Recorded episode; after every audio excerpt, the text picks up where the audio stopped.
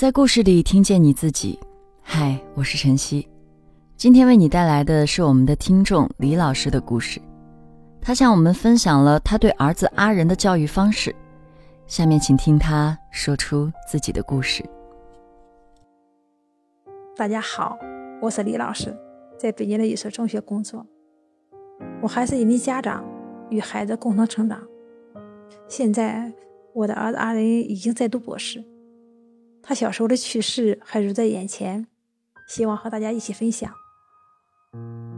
阿仁七岁那年从外地到北京读小学一年级，我也调到北京的一所中学任教。临来的时候，我的师傅教导我说：“到新单位给同事们搞好关系啊，老师请家长时候好调课。”我当时觉得师傅真是杞人忧天，哪至于的？后来，我觉得师傅说的真对。阿仁上学的过程几乎就是请家长的过程。阿仁小学所在的班成分比较复杂，班里有插班生，有借读生，忽然来忽然不来的学生，班级人数总在变化中。不仅学生，班主任和任课老师也变来变去。第一次换班主任时，有些家长还找学校理论。后来再换就习惯了，好像一年级刚开学不久，阿恩在活动器材玩耍时，把同学夏明的手碰伤了。阿恩放学回家，从书包里翻出一张纸条，纸条上写着夏明家的地址和电话。我那时候刚到北京，除了家和学校，其他地方不知道东西南北。阿仁爸爸又出差不在家。我在公用电话亭里联系上夏明父亲，对方非常友善，说孩子碰了磕着在所难免，不碍事，过两天就好了，不用来看。我松了口气，牵着阿仁的手说：“以后在一起玩一定要小心。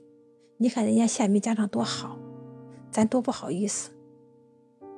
人生地不熟，我忙得脚不沾地，这事就撂下了。”直到下学期学校加大开放日，开放日里有一个班会展示，班会结束以后有一个自由发挥节目，班主任让孩子们给家长说说心里话。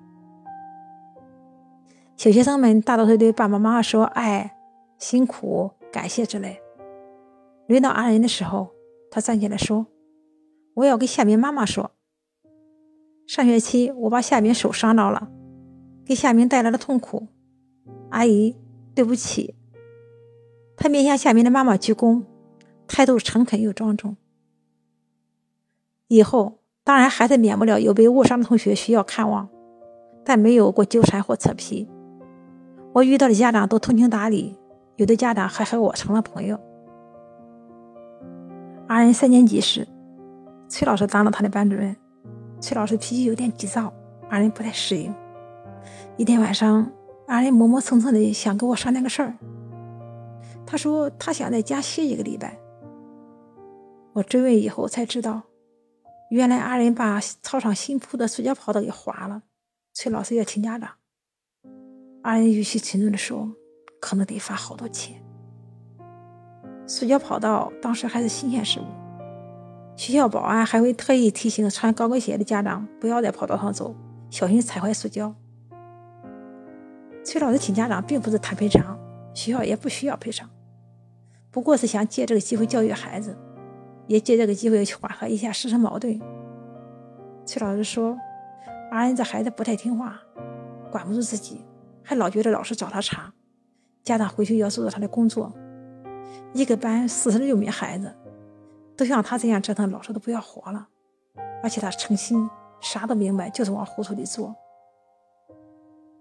回家，我跟阿仁聊天，说妈妈也是老师，知道老师多辛苦，做学生的要尊敬老师。老师爱每一名学生，只是对每一名学生爱的方式不一样。比如崔老师吧，他看起来很严厉，但他很喜欢你啊。这次塑胶跑道事件，就是崔老师做了很多工作，学校才把罚款降到三百的，原来说要罚五千呢。你要好好谢谢崔老师。但这三百要从你的压岁钱里扣，如果不是崔老师，你的压岁钱都扣成负数了。阿仁说：“妈妈，你不打我呀？”崔老师有时候也挺好的，他刚开始有些凶猛，慢慢就平稳了。有天晚上，阿仁发烧，我打电话请假，崔老师在电话那头笑出声来：“好，发烧了呀，快让他发烧吧，多发几天。”他顿了一下，大概觉得不妥，又说：“阿仁实在太折腾，他不在，班里上课消停多了。”阿仁曾经被阶段性驱逐过，同学午休时间不让阿仁回学校。他们小学没有强制规定学生必须在学校吃盒饭，阿仁等孩子可以在外面吃饭。十二点二十前赶到学校午休，过了十二点二十，学校关大门。再想进去，就得要等到下午一点以后。阿仁被驱逐不是学校行为，是班主任把他堵在了校园外。到现在，阿仁也没想明白自己被驱逐的原因，却没有忘记流放时的伙伴张松和夏明，就是受伤的那个。老师说午休时间不许阿仁回班，张松和夏明放弃在班级午休的权利，主动跑出来陪阿仁。校园外的广阔天地一样可以大有作为。一天午饭后。阿仁和一帮校友在漫游，不知谁发现食堂后面有一个房间非常热闹，孩子们决定推门看看。推一下门不开，再推还不开，那就踢、晃、踹，一起喊着号子进屋。门从里边开了，大家撒腿就跑，保安在后面追。那里可能是夜总会，他们抓不着我。当天晚上，阿仁回忆往事，掩饰不住得意。夜总会抓不着你，可是抓得着跑得慢的孩子。那个孩子把阿仁的年级、班级、姓名一五一十全交代了。下午，班主任就通告了结果：你爸爸的领导的领导会找你爸爸的领导，你爸爸的领导会找你爸爸，然后扣你爸爸的工资。妈妈，爸爸的领导扣我爸的工资了吗？晚上上床了，阿仁还在忧心忡忡。我跟他说：“傻孩子。”爸爸领导那么忙，哪有时间管小屁孩的这点屁事儿？但以后别晃门去了。大院怎么会有夜总会？那就是首长吃饭的地方而已。四年级时，阿仁的班主任变成了石老师。石老师请家长的方式略有不同，他不是老联系家长，等联系家长时，手头已经积攒了一大堆材料，有点汇总结账的风格，而且把老师们叫到一起说。林林总总的新情况都是老问题，每个课堂故事都足以引发一场教学事故。数学老师说：“阿仁话痨，平时都不敢让他张嘴，因为他矫情起来没完没了。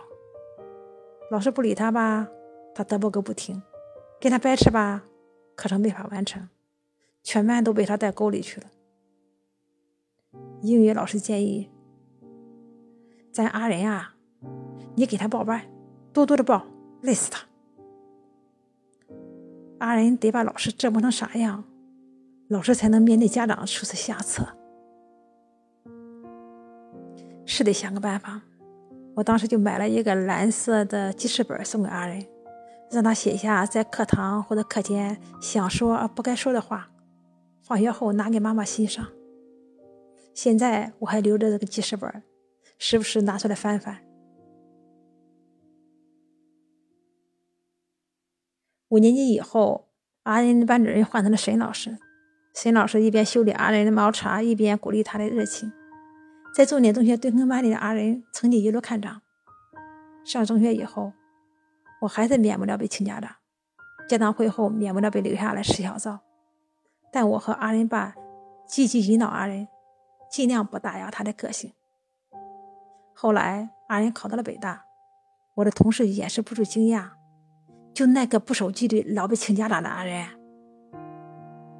同事只知道阿仁被请家长，不知道阿仁学习起来多么刻苦努力。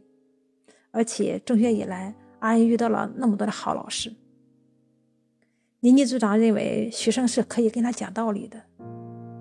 数学老师每节课留出时间让学生矫情。化学老师鼓励学生给他挑错。生物老师让学生从尊重生命、崇尚科学的高度学生物。阿仁说：“生物老师教那么好，不是为了拼先进、涨工资，他努力是为了感受工作的快乐。老师用爱和热情满足我们，我们用成绩成全他。